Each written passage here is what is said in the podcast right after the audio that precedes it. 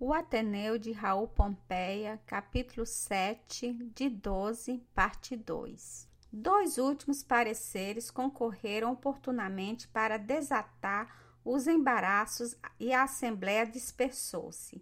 Um cearensezinho de cabelo à escova, inteligente e silencioso, amigo de responder por um jeito especial de virar os olhos, senhor de um sorriso desconcertante que sabia amar a propósito, falando baixinho e explícito, introduziu no debate a descrição minuciosa, sem perda de fofos nem empanhados, da toilette balneária das mulheres do sertão na província descendo ao rio de um belo pano simpático em que o raio do sol nascente representa de fios mais grossos.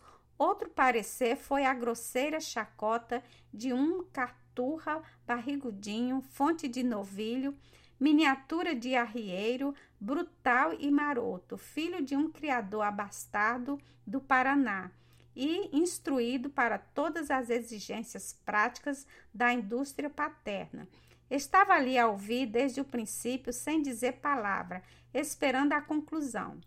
Supondo que o cearense ia fazer a luz, atirou-se adiante, interrompeu-o e concluiu largando o enxurro, espojando-se farto na garotada como a cria da estância ao lado fresco.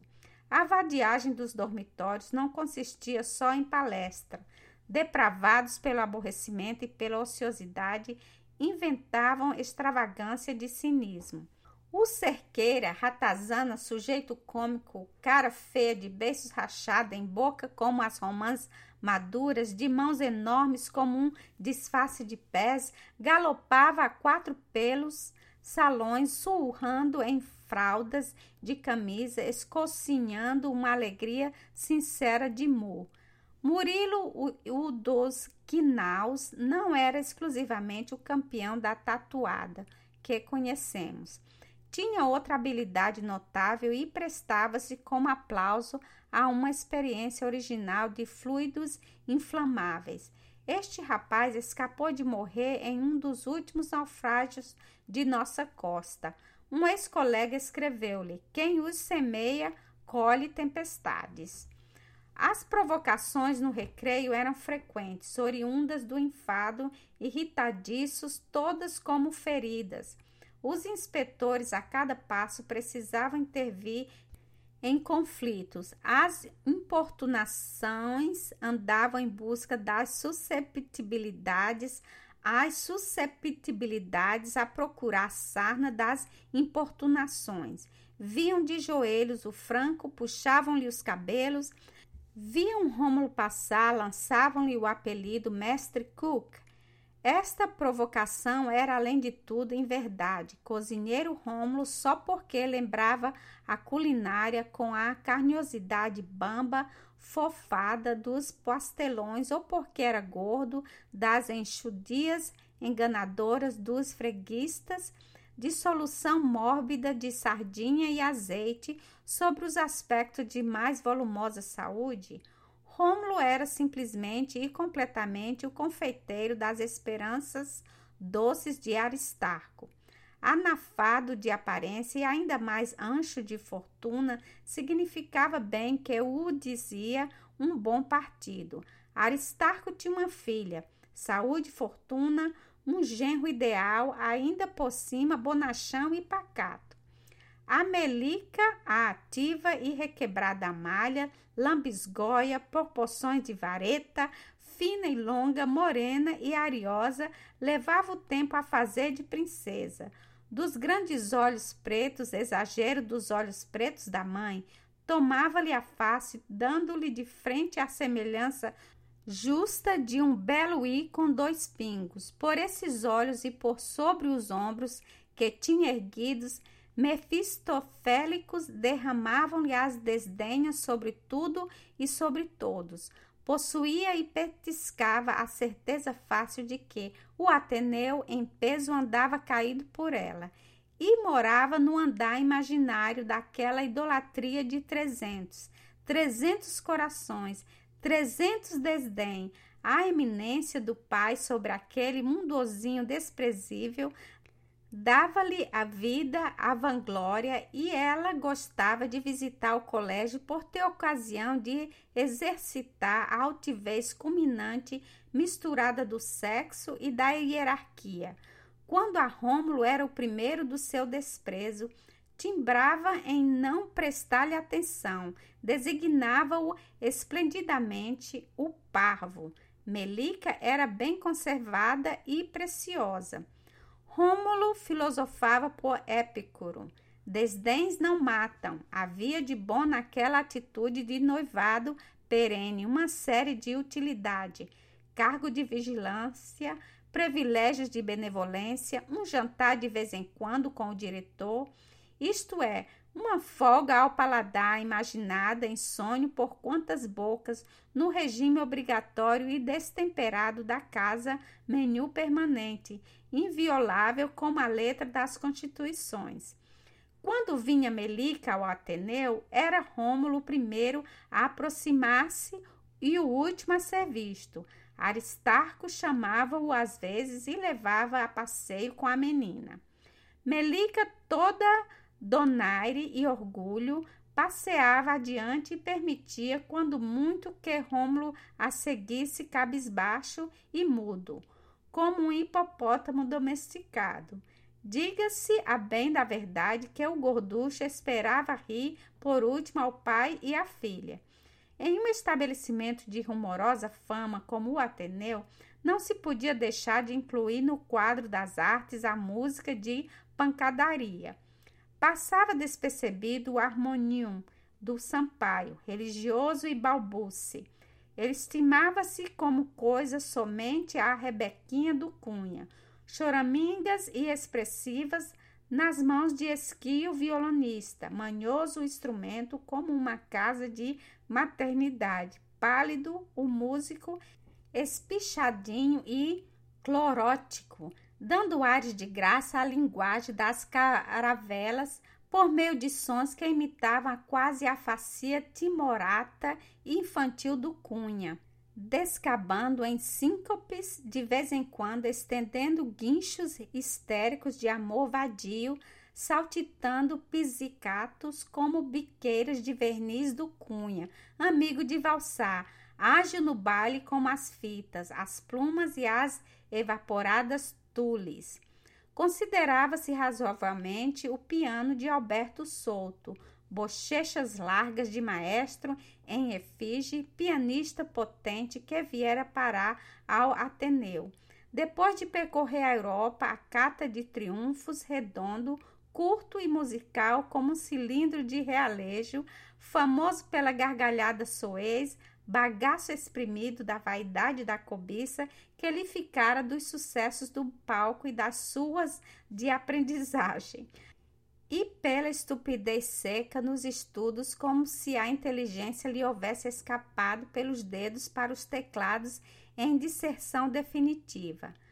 Mas a predilação de Aristarco era pela banda, pela pancadaria, grita vibrante dos cobres, fuzilaria das vaguetas, levando gente à janela quando o Ateneu passava, dando rebate à admiração das esquinas, o estrépito das caixas torando a marcha, dobrando como um eco de combates, furor inferene irresistível de zabumbada em feira. A banda tinha casa própria e um professor bem pago. Os instrumentalistas gozavam de particular favor nos relaxamentos de disciplina. Nas ocasiões de festa eram mimoseados com um brinde de gulodices, condecoravam-se com distintos de prata, que nem os harmoniosos concertantes do Orfeão logravam pilhar. Ainda na banda guardava-se a predilação de Aristarco, segundo a importância de sonoridade dos timbres. O grave bombardão, o oficilde, a trompa, o trombone, o próprio sax, destinados ao mister secundário de acompanhamento, recuando como lacaios na encenação sonora. Homens e armas civilmente bravos nas investidas brilhantes ou tímidos pajens, arrepanhando o abandono de caudas escapadas ao luxo régio das grandes notas do canto. Valiam menos ainda na estima do diretor que na marcação da partitura. Predileto era o flautim, floreto feito, som tênue, penetrante, perfuração de agulhas. Predileta era a requinta, espécie de flautim rachado, agressiva como vibração do dardo das serpentes, o fagote aumentativo de requinta, único aparelho capaz de produzir artificialmente a fanhosidade colérica das sogras, o claro oboé, laringe metálica de um cantor de epopeias heróico e belo, o pistão frenético e vivo, estandarte à mostra sobre a celeuma harmonizado, centralizado, a instrumentação como um regimento de cavalheiros, prediletos porque gritavam mais, prediletos principalmente o tambor e o bombo tonante, primazia do estrondo, atrovoada pelas peles tessas, que o atormenta sobrança nos arrobos de carnaval canalha dos seus dias e que sobrava no Ateneu. Rômulo, o graxo, Rômulo, o nédio, o opulento, o caríssimo genro das esperanças caras. Foi exatamente por esta seriação de preferências acústicas que chegou a a descoberta do seu favorito. E por acaso, durante uma festa escolar, exibia-se a banda, distraía-se o bombo e solta fora do tempo um magnífico tiro, que ia bem a composição executada como uma gota de tinta monteiro numa aquarela.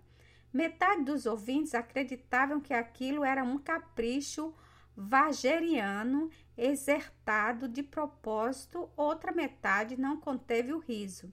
Aristarco admirava o bombo em solo, solidão das salvas em pleno mar, fator grandioso de sonoridade que o Zé Pereira multiplica, mais o riso dos convidados incomodou-o. Acabada a festa, mandou vir à presença o artista do estampido. Apresenta-se o músico e não sei como se entenderam que, em vez de castigo, retirou-se Rômulo do gabinete como os forais vantajosos do genro Edonoren. O escandaloso favor suscitou uma reação de inveja. Rômulo era antipatizado. Para que o não manifestassem excessivamente, franzia-se temer pela brutalidade.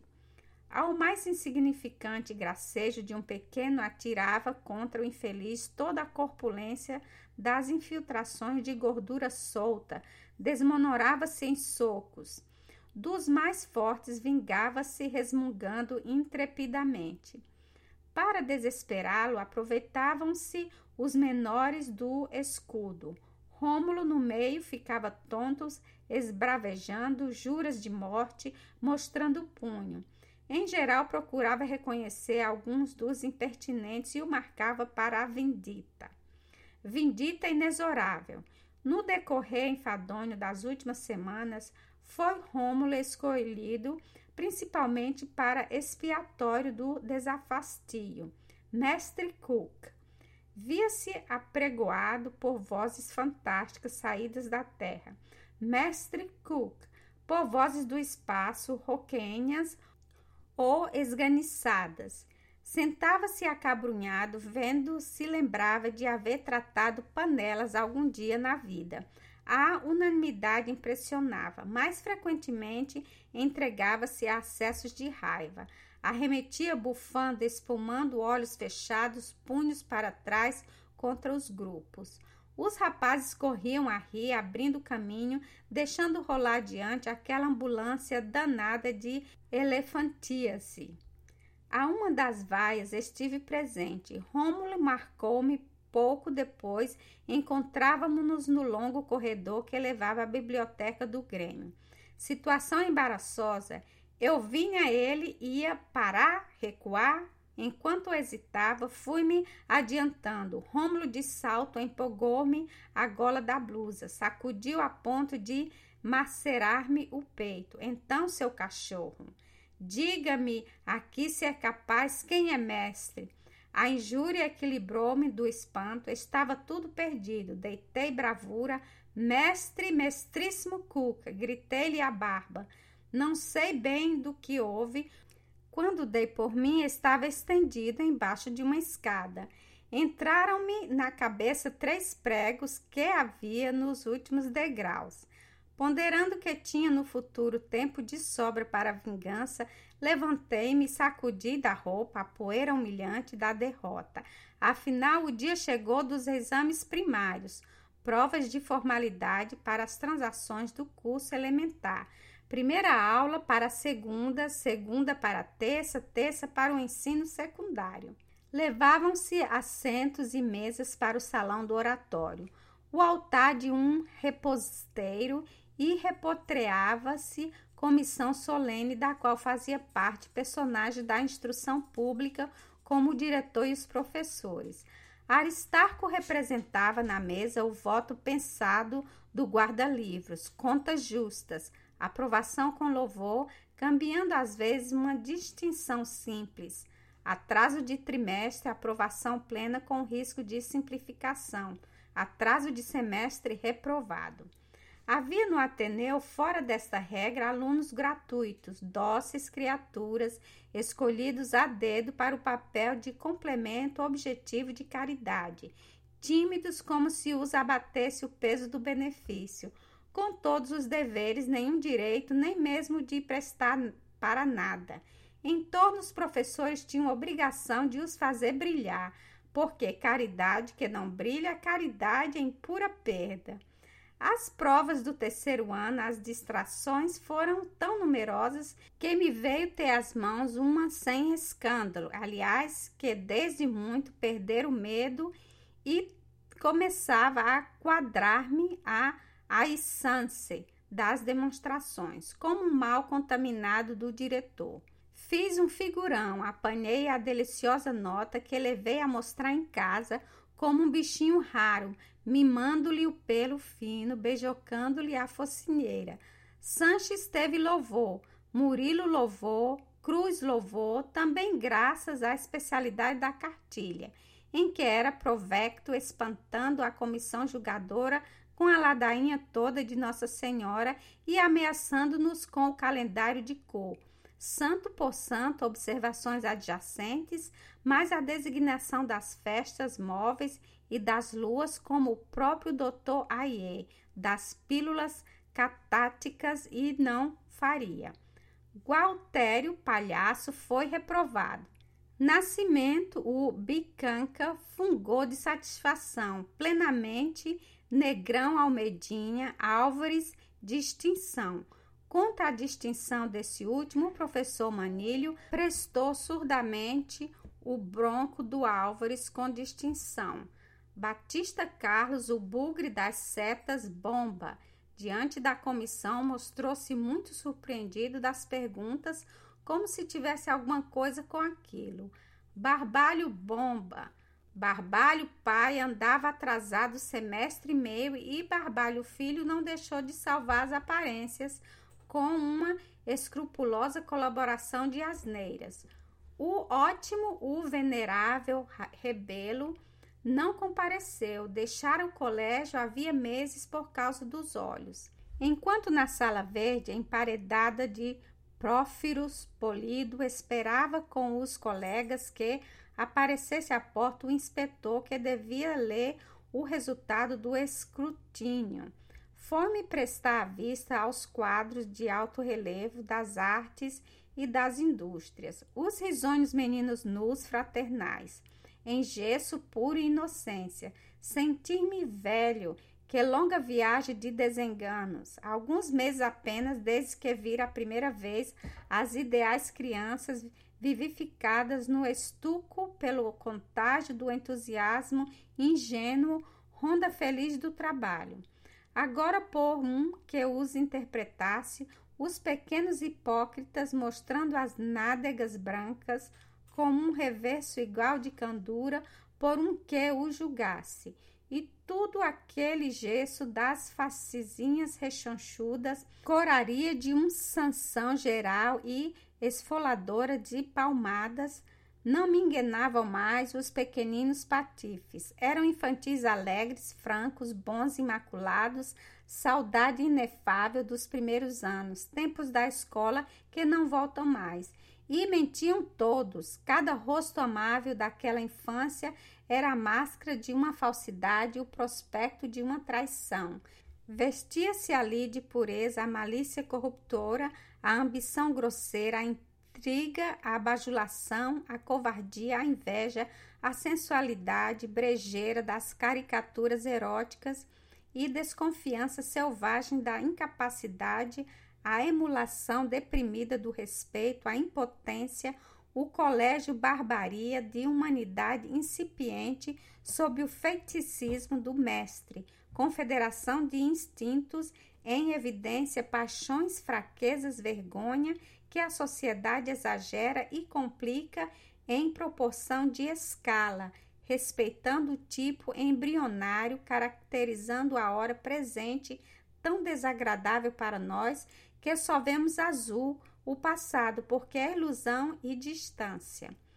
Para a exposição dos desenhos, foram retiradas as carteiras da sala de estudo, forradas de cetim escuro, as paredes e os grandes armários. Sobre este fundo alientaram-se folhas de carson manchadas a lápis pelo sobreado das figuras das pasagens. Pregaram-se nas molduras de friso de ouro os trabalhos reputados dignos desta nobilitação. Eu fizera o meu sucessozinho no desenho e a garatuja evoluíra no meu traço, de modo a merecer ecômios. A princípio, o bosquejo simples, linear, experiência da mão, depois os esbatimentos de tons que consegui logo como um matriz de nuvem, depois as vistas de campo, folhagem redilhadas em bicos, pardieiros em demolição pitoresca da escola francesa, como ruínas de pau podre armadas para os artistas. Depois de muito moinho velho, muita vivenda de palha, muito casarão deslumbrado, mostrando as misérias como um mendigo, muita pirâmide de torre aldeã esboçada nos últimos planos, muita figurinha vaga de camponesa, lenço em triângulos pelas costas, rotundas ancas, saias grossas em pregas, sapatões em curva, passei ao desenho das grandes cópias, pedaços de rosto humano, cabeças completas, cabeças de corcel, cheguei à ousadia de copiar com toda a magnificência das sedas, toda a graça forte do movimento, uma cabra de Tibete. Depois da distinção do curso primário, foi esta cabra o meu maior orgulho retocada pelo professor que tinha o bom gosto de fazer no desenho tudo quanto não faziam os discípulos, a cabra tibetana, meio metro de altura, era aproximadamente obra-prima. Ufava-me do trabalho, mas quis a sorte que me alegasse por muito. Negaram-me a bela cabra a moldura dos bons trabalhos. Ainda em cima, Considerem o desprezo. Exatamente no dia da exposição de manhã, fui encontrá-la borrada por uma cruz de tinta larga, de alto a baixo, que a mão benigna de um desconhecido traçara. Sem pensar mais nada, arranquei da parede o desgraço papel e desfiz em pedaço o esforço de tantos dias de preservança e carinho. Quando os visitantes invadiram a sala, notaram na linha dos trabalhos suspensas duas enigmáticas pontas de papel rasgado. Estranhavam, ignorando que ali estava. Interessante, em último capítulo, a história de uma cabra, de uma cruz, drama de desespero e espólio miserando de uma obra-prima que fora. As exposições artísticas eram de dois em dois anos, alternadamente com as festas dos prêmios. Conseguia-se assim uma quantidade fabulosa de papel riscado para maior riqueza das galerias. Cobria-se o metim desde o assoalho até o teto. Havia de tudo não só desenhos, alguns quadros a óleo do Altino, risonhas aquarelas acidentando a monotonia cinzenta do Faber, do Conde do Facim, Os futuros engenheiros aplicavam-se às guardas de arquitetura, aos desenhos coloridos de máquina. Entre as cabeças de crayon, retinto crinas de ginete, felpas de onagro, lanzudo inclinado, funil das orelhas sedosas, frontes rissutas de javalis que arreganhavam presas, perfis de audácia em colarinhos de renda, abas atrevidas de feltro, plumas revoltas, fisionomias de marujo, selvagem arrepiadas, um sopro de borrasca, barbas incultas, carapaça esmurrada sobre a testa, cachimbo aos dentes. Entre todas essas caras avultava uma coleção notável de retratos do diretor. O melindroso assunto fora inventado pela gentileza de um antigo mestre. Preparou-se modelo, um aluno copiou com êxito e depois não houve mais desenhista amável que não entendesse zeladamente dever ensaiar-se na respeitável Verônica. Santo Deus, que ventas arranjavam ao pobre Aristarco! Era até um desaforo. Que olhos de belfarite, que bocas de beiços pretos, que calúnia de bigodes, que invenção de expressões apavalhadas para o digno rosto do nobre educador! Não obstante, Aristarco sentia-se lisonjeado pela intenção. Parecia-lhe ter na face cocegazinha sútil de crayon, passando brincando na ruga mole da pálpebra, das pés de galinha, contornando a concha da orelha, calcando a comisura dos lábios, entrevista na franja dos fios brancos, definido a severa maníbula barbeada, subindo pelas dobras oblíquas da pele ao nariz, varejando a pituitária, extorquindo um espiro agradável e desopilante. Por isso eram acatados os desenhistas da Verônica. Os retratos, todos bons ou maus, eram alojados indistintivamente nas molduras de recomendação. Passada a festa, Aristarco tomava o quadro, o desenho e levava para casa. Tinham-os já as resmas. Às vezes, em momentos de esplim profundo, esplim de grandes homens, derramava a pilha forrada de retratos, mesas, cadeiras, pavimento, e vinha-lhe um êxtase de vaidade.